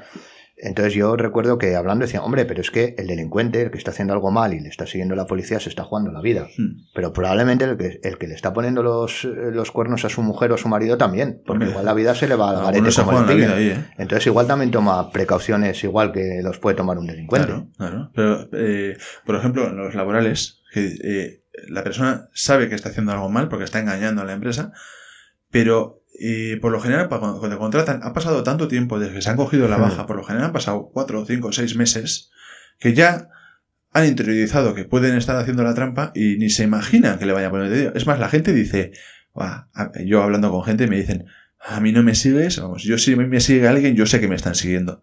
Y digo, eso es, eso es mentira, porque la gente no va mirando sus espaldas, por lo general. No, no, es verdad. Y que te olvidas, te Sí, olvidas. te olvidas, no, no sí. puedes ir. Y ya estás acostumbrado a Sí. hacer la trampa y bueno, pues ahí, ahí sigues con tu vida. No, incluso muchas veces nosotros mismos que puedes, por deformación profesional, tener, estar más atento tal, Hmm. Hay muchas veces que nos hemos cruzado con compañeros que estaban en el coche trabajando y te han llamado, oye, que te has pasado justo delante mío Mm. y espera que termino y nos echamos un café. También es verdad que nosotros somos más, creo que somos más observadores que la gente normal, al final porque estamos acostumbrados a ello. Y yo Sí. he llegado, yo creo que he llegado a ver algún detective trabajando, pero porque me he fijado en sus movimientos y he dicho, ostras, este podría ser. Y eso, detective". y eso que era cuando eras nuevo, ¿te acuerdas? Eso cuando era nuevo, Sí, sí, sí, sí. Pero bueno. Ya recuerdo. Hombre, puede ser, ¿eh? Puede ser. Pero bueno, por lo general la gente ve a una persona en el coche y no dice, uy, ese es detective. Claro, eso es. En, Dice- en cambio tú sí. Sí, yo, vamos, Sí, yo siempre dices, "Ay", y luego le ves que está hablando, que tal. Pero bueno, pero que eso es lo Bueno, mismo. pues si es buen detective, hará el disimulo. y Claro, todo. no, pero que te quiero decir que eso es lo mismo que cuando vas a ver un edificio con un arquitecto. O sea, tú ves un edificio y dices, qué bonito, y él Ya. dice, no, porque las Claro, tuberías- claro. eso cada uno, o sea, te quiero decir, un poco desmitificando, ¿no? Sí, porque sí. siempre parece que no. O sea, nosotros vamos atentos por la calle, pero no las 24 horas No, del y día. tampoco vamos cubriéndonos las espaldas, Eso no tenemos nada que eso esconder. es, Eso es, eso es, o sea, ni, ni, claro, eso es, eso es. Es que eso es importante, porque si no parece que nosotros vamos y vamos grabando, sí que es verdad que por deformación profesional, pues joder, ves, eh, yo qué sé, eh, a una persona que en, dentro de un coche y tal y cual, y te quedas como mirando, ¿qué hará? Mm. Ya. Hombre, pues que sea detective es una probabilidad muy pequeña. Muy pequeña, muy pequeña, no hay Mm. tantos. Claro, eso es, eso es. Y sobre todo si le conoces o Mm. tal o cual, y, y, y que además, oye, que puede ser que estará, que él también trabaja. Y- y puede ser que haya una persona que se pase una hora en el coche porque está hablando por teléfono por o porque ejemplo, está haciendo lo que sea. Por ejemplo, o esperando a los críos que salgan Eso de es, escolares. no tiene nada que hacer y bueno, pues espero en el coche. Pero que tú siempre piensas la primera opción, la opción tuya de tu trabajo que no es la que pensaría otro. Sí, ¿eh? sí, sí. Igual, pues lo, lo que decimos de un arquitecto, de un ingeniero, de... Esto o- también es como lo que hablábamos de estás siguiendo a alguien, gira la cabeza por- y por cualquier razón está mirando al fondo, pero tú sabes que está mirando hacia ti y Sí. dices, me ha pillado. Sí, sí, sí, sí. Y piensas que te ha pillado, pero realmente está mirando más al fondo y ni se ha fijado en ti. Sí. Pero bueno, al final... Hay una cosa, ¿verdad? Que te habrá pasado a ti, yo creo que nos ha pasado a todos, que es que cuando estás haciendo sobre todo tus primeros trabajos, yo creo que siempre lo piensas, pero, pero luego lo controlas, ¿no? Em, siempre piensas, cuando estás en una plaza, por ejemplo, vigilando a alguien, tienes la sensación de que todo el mundo sabe lo que estás haciendo. Sí, ahí. sí, sí.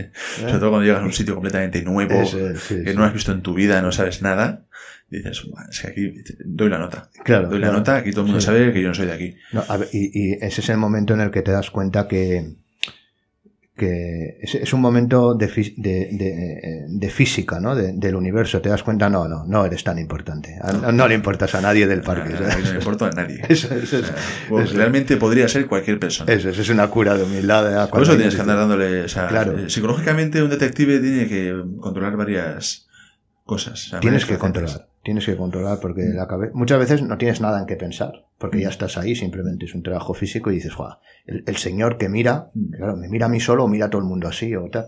Por ejemplo, el señor que pasea al perro. Tú te puedes tirar siete horas en el coche esperando que una persona. Claro, el vecino tiene perro y le saca tres, cuatro veces al día. Y te ha visto las tres veces, son las cuatro. Entonces tú ya estás diciendo, es que este va a decir algo, eh, ya me está mirando mal, entonces ya empiezas con Ah. la paranoia, te cambias de sitio, te vas por ahí. Sí, sí, y aunque esperes en la parte de atrás en donde no te ven, pero el coche es el mismo, Mm. eh, en muchos sitios conocen todos los coches. eh, sí, sí, es algo que no hemos dicho, pero es muy importante para un detective tener un coche con los cristales atrás tintados, ¿eh? eso es, sí, sí. No lo hemos comentado, pero importantísimo para empezar con esto, tener un coche. Ah, coche, fundamental tener. Si no tienes coche no puedes trabajar. Y lo segundo, lo mejor es tener un coche con los cristales tintados, porque según qué ocasión te vas a tener que sentar atrás y que no te vea nadie. Sí, sí, sí. No, no, y, y, y, y luego, importante, la botella. La botella, bueno, la botella, sin, sin- sin sea, botella, no, Rafa, sin Rafa. botella no vas a ningún lado. No, no. O sea, la botella es tu vida, ¿no? La botella, la botella es tu vida. Sí, sí. Luego, eh, hablando, siguiendo un poco hablando de las investigaciones, ¿has tenido alguna que fuera complicada? Un- ¿Alguna que sea complicada, que haya sido difícil? Y otra, y alguna anécdota, alguna que haya sido divertida. Bueno, eh, complicadas, te podría decir que son casi todas. Al final, cada una tiene lo suyo, ¿no? Eh, pero bueno. Eh, ¿Qué, qué respuesta más políticamente correcta? ¿Eh? ¿Qué, qué respuesta más políticamente correcta? Qué bien, Sí, no, pero es la realidad. Cada una es diferente y, y, bueno, pueden ser complicadas todas. Pero bueno, eh, a mí me gustan especialmente, que también son más complicadas, cuando te tienes que ir fuera de tu comunidad autónoma, por ejemplo, y te tienes que ir a otra parte de España. Y, y bueno, pues eh, te pasas allí pues tres semanas y, y tienes que seguir a la misma persona tres semanas o cuatro, las que sean. Sí. Y, y es complicada porque psicológicamente tú piensas que al final te van a acabar pillando. Entonces lo pasas muy mal. Sí, porque luego, ¿qué haces ahí, no? Claro, no, ¿Qué bueno, haces? pero lo que hagas allí después de trabajar, bueno. No, pero me refiero, si te han pillado, Ah, bueno, si te han pillado, a, ahí- Dios trabajo. Claro, ahí es donde entran los compañeros y que por eso Claro, claro. eh, siempre Claro, eso es intentamos verdad, apoyarnos sí, sí. en ellos. Pero eh, complicado es eh, gestionar ese pensamiento que tienes de, joder, es que ya llevo una semana detrás de la misma persona y es que me va a acabar pillando porque es imposible que no. Y al final, cuando todo sale bien, pues te das cuenta de que no es así, de que es más fruto de tu mente. Claro, sí, sí, sí, eso, Y, eso es así. y bueno, eh, y luego, eh, bueno, anécdota divertida, pues un, en un trabajo que tuve que hacer por allí, por España, eh, una vez que vigilando a una persona, eh, alguna otra de la calle, que ya yo llevaba dos semanas vigilando a esa persona, y claro, eh, trabajaba en un sitio en concreto, entonces hay más negocios por alrededor, claro, tú intentas que no te vea nadie, pero lo fundamental es que no te vea la persona investigada. Eh, eh, pues parece ser que me vio alguna persona grabando y me vino a tocar la ventanilla, oye, ¿qué hago? Tal. Que, me han visto grabando y yo, pues bueno, ¿qué, le voy a decir? No le puedo decir lo que hago, ¿no? Y le digo, oye, mira, si tienes algún problema, pues llamas a, puedes, puedes llamar a la policía y preguntar y que me venga y me pregunte, claro. Lo que yo no sabía es que al día siguiente yo iba a estar por allí y efectivamente me vino la policía, pero no me vino una patrulla, me vieron seis patrullas, me rodearon como si fuese, eh, no sé, un ex- expreso acosador o algo, casi a punta de pistola, me hicieron eh, sacar, quitar las llaves, las manos al volante, eh, pidiéndome toda la documentación. Y bueno, fue un momento tenso, pero a la vez divertido porque luego enseñé toda la documentación y en dos minutos se tuvieron que ir y no pasó nada.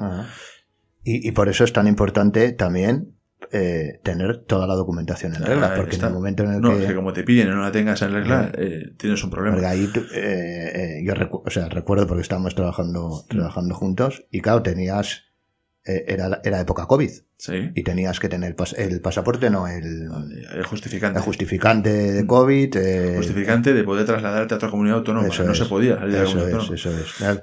Y, y, y además, claro, obviamente hay eh, llevabas mucho tiempo en, eso mucho y no se sabía, pero pero luego cuando claro, no, no sabes qué estás haciendo, no sabes eh, eh, tal, pero pero luego en cuanto claro, en cuanto ya le dices a la policía, Sí, ellos llaman a la central, sí, te revisan los identificas, datos, revisan claro, todo, ven que todo está bien y no, tienen- no pueden hacer nada realmente. claro, claro. Entonces te dejan ir. Pero que siempre, pero que siempre hay muy, muy, eh, muy buena relación Sí. entre la policía. O sea, siempre, siempre- claro, es que Bueno, la policía al final ve que tú eres un profesional Claro. de la seguridad privada. lo que pasa es que es lo que hemos hablado antes también, eh, y, y es verdad, y es que claro, a nosotros cuando la policía nos ve y nos identifica, siempre nos identifica en sitios muy raros. O sea, pues perdidos en el monte, de Mm. Sí, repente sí. nos encuentran y dicen, Claro. ¿pero qué hacen ustedes aquí? Claro.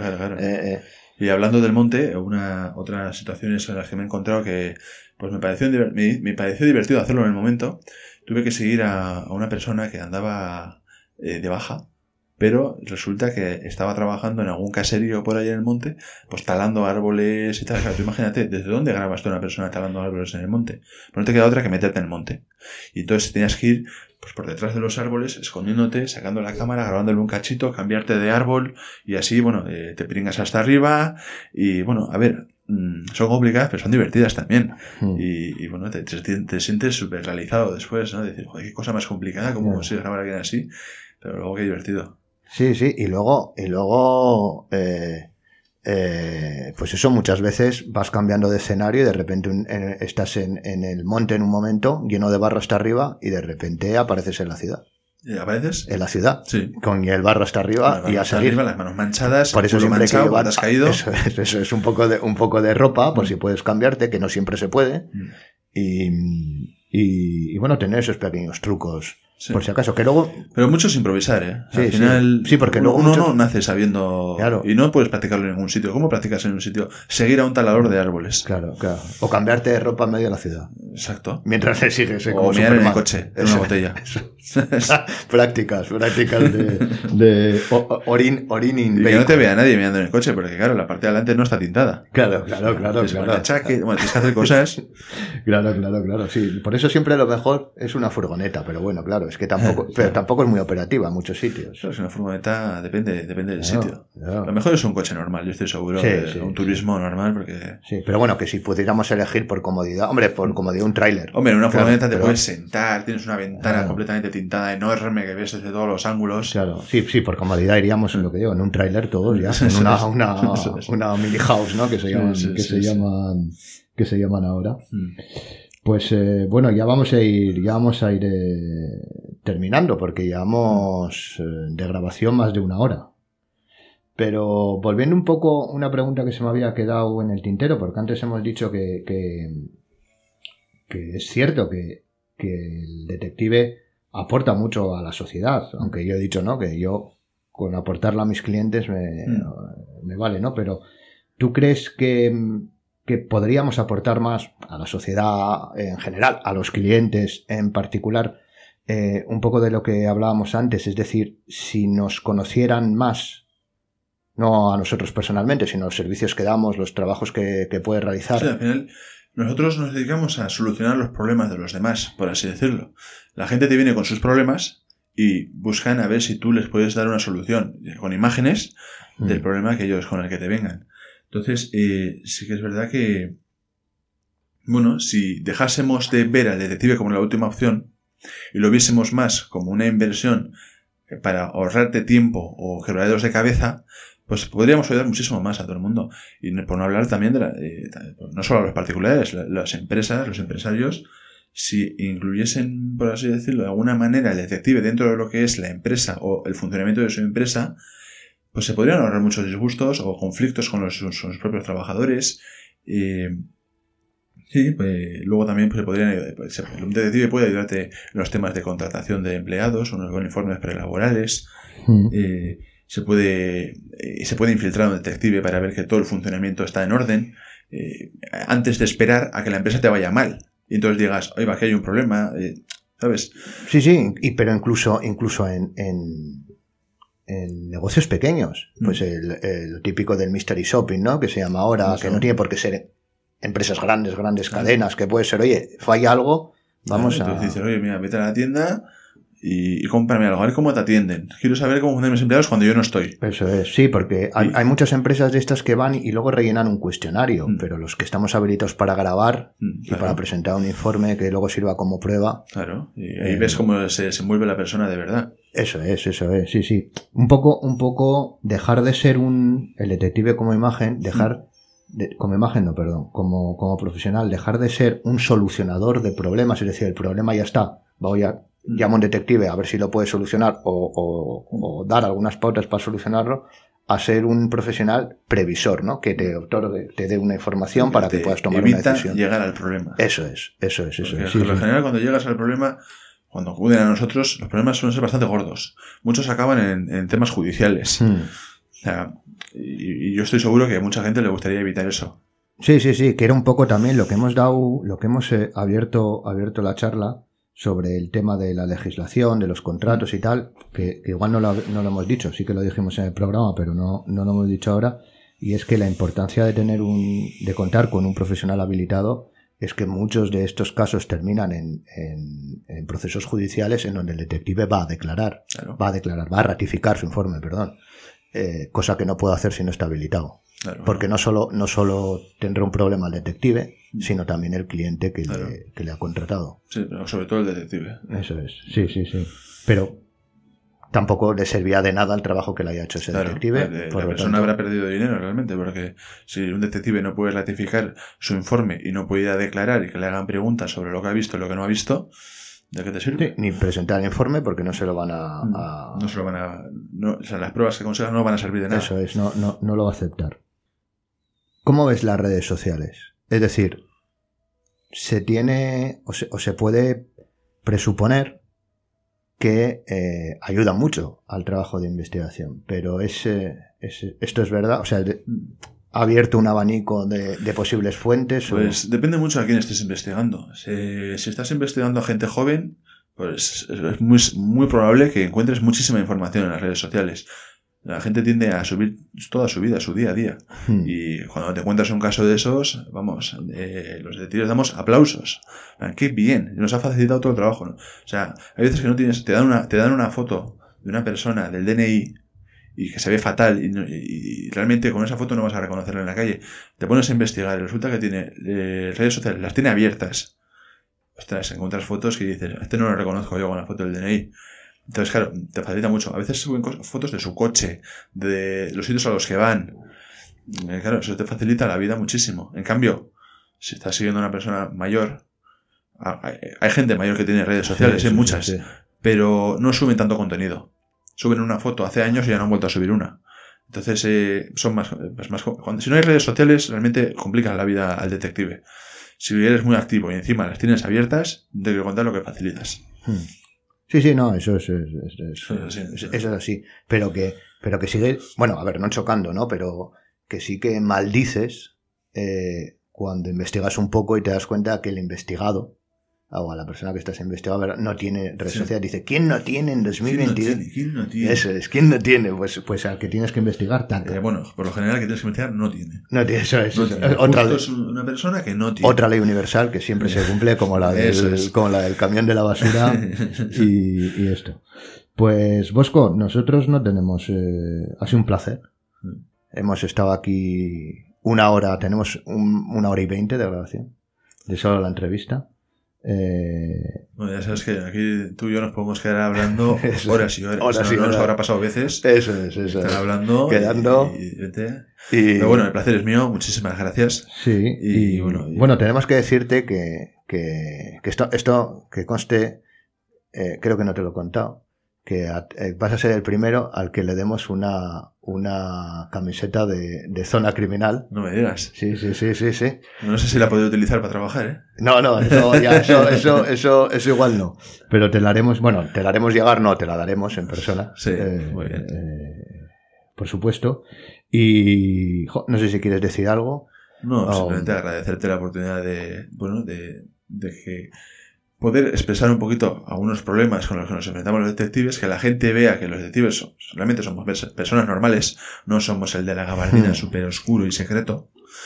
y, bueno, a visibilizar un poquito el trabajo del detective, porque mucha gente yo creo que no se atreve realmente a dar el paso a hablar con un detective y, ver si te pueden ayudar, en qué te pueden ayudar, qué tipo de trabajo hacen, hacen, eh, este tipo de cosas. Y bueno, oye, a mí me parece una, buena forma. Sí, sí, no, y además, bueno, obviamente, eh, de volverte a dar las gracias. No será la última vez que te veamos por aquí, porque Bosco es eh, criminólogo y detective, eso ya lo ha dicho, pero es alguna otra cosa más que nos interesa eh, en un blog dedicado a la criminología, las ciencias forenses y la investigación privada. Pero hasta ahí vamos a decir, oye, la próxima vez que te invitemos, ya diremos, ya diremos alguna, alguna otra cosa más.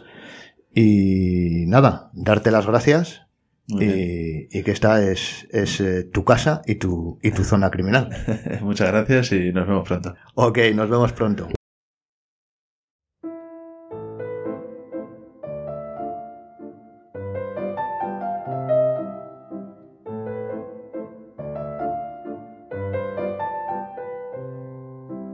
Pues esta es la, charla que tuvimos. Como habrán podido escuchar, podríamos haber seguido horas y horas.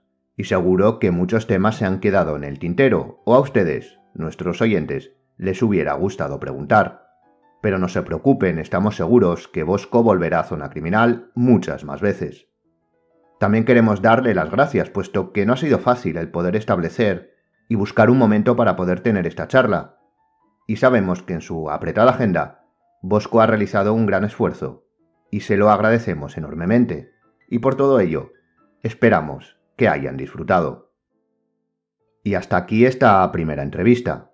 Recuerde que tiene todos los datos de la agencia Bosman Investigaciones en la descripción por si necesita de sus servicios. Deseamos que hayan disfrutado igual que nosotros con esta charla. Y por supuesto, si tiene alguna pregunta que le gustaría tratáramos en futuros encuentros, háganosla llegar a través de los comentarios. Las apuntaremos y no quedarán sin respuesta. Muchas gracias por escucharnos y hasta la siguiente Zona Criminal.